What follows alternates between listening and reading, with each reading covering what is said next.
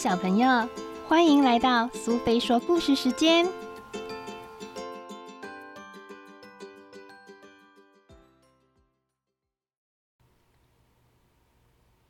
今天我们要讲的故事是《不爱洗澡的里欧遇上鲨鱼阿海》，作者是摩尔，绘者是胡提曼，译者是刘梦颖，由维博文化所出版。又是星期四了。星期四是里欧的洗澡日，可是里欧并不喜欢水，他比较喜欢和他的十三部玩具车一起玩。去洗澡吧，妈妈已经说了第三次了。我已经帮你放好水喽。里欧把拖鞋丢进浴室，小跑步进去。他抱怨：“洗澡好讨厌哦！”妈妈从厨房里大喊。亲爱的，耳朵后面也要洗哦。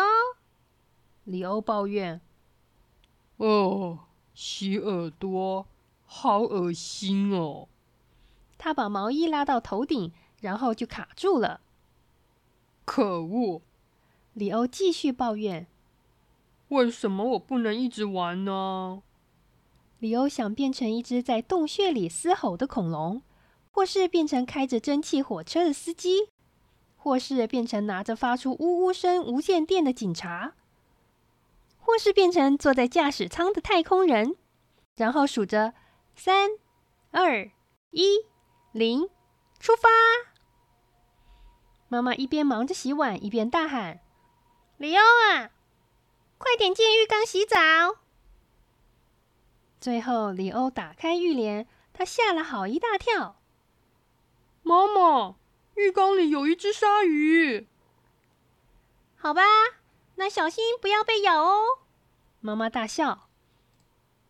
鲨鱼说：“嗨。”里欧说：“嗨，鲨鱼。”里欧想要知道你在我们家浴缸里做什么。鲨鱼说：“最近啊，我的视力变得不太好了。”我一定是错过了要到地中海的入口了。我已经七十岁了，一直啊迷路，真是不知道该怎么办呢。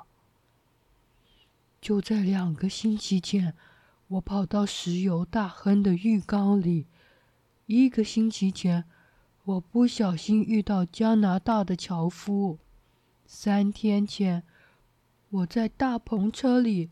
吓倒了在俄罗斯走钢索的人。今天啊，我跑到了这里，但我其实是想去地中海找我妹妹。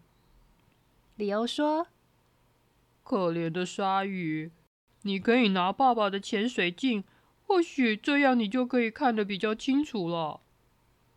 潜水镜在这里，带上它吧。”谢谢你啊。你好善良哦，容我向你自我介绍，我叫做阿海。鲨鱼一边说，一边把里欧的拖鞋拿给他。这个时候，鲨鱼的假牙从嘴里掉了出来。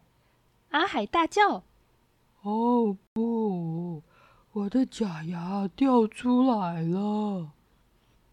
他尴尬的把里欧的拖鞋遮在嘴前。里欧同情阿海说。没关系，大家都会这样。里欧小心的把假牙捡起来，假牙上有好多陈年蔬菜渣，都发出臭味了。阿海啊，你该好好注意口腔卫生了。里欧一边说，一边递上爸爸的漱口水。阿海咕噜咕噜的漱口，同时里欧也用牙膏刷着假牙。刷完以后，里欧把假牙挂在晾衣绳上。阿海，现在我必须开始洗澡了，但我讨厌水。里欧啊，你为什么不喜欢水呢？有一次哦，上游泳课的时候，水跑进我的耳朵里。里欧生气的说：“很好啊，这样可以把耳屎冲掉啊。”阿海说：“水哦。”还会跑到我的鼻子里。里欧继续抱怨着：“很棒啊，这样啊，你就不用再打喷嚏或是擤鼻涕了。阿海说。水还会跑到我的眼睛里。里欧生气的大骂着。这样啊，你就可以看到整片海底世界了。阿海说。很值得啊。里欧无奈的翻了个白眼。你一点都不懂，我是班上唯一不会游泳的人。里欧好绝望的说：“来吧，我可以告诉你水世界有多么美妙哦。”阿海安慰他。里欧穿着内裤和袜子进入浴缸。里欧和阿海像在加勒比海里的海龟姐姐一样游着仰视，他们像在大西洋里的旗鱼妹妹一样游着自由式。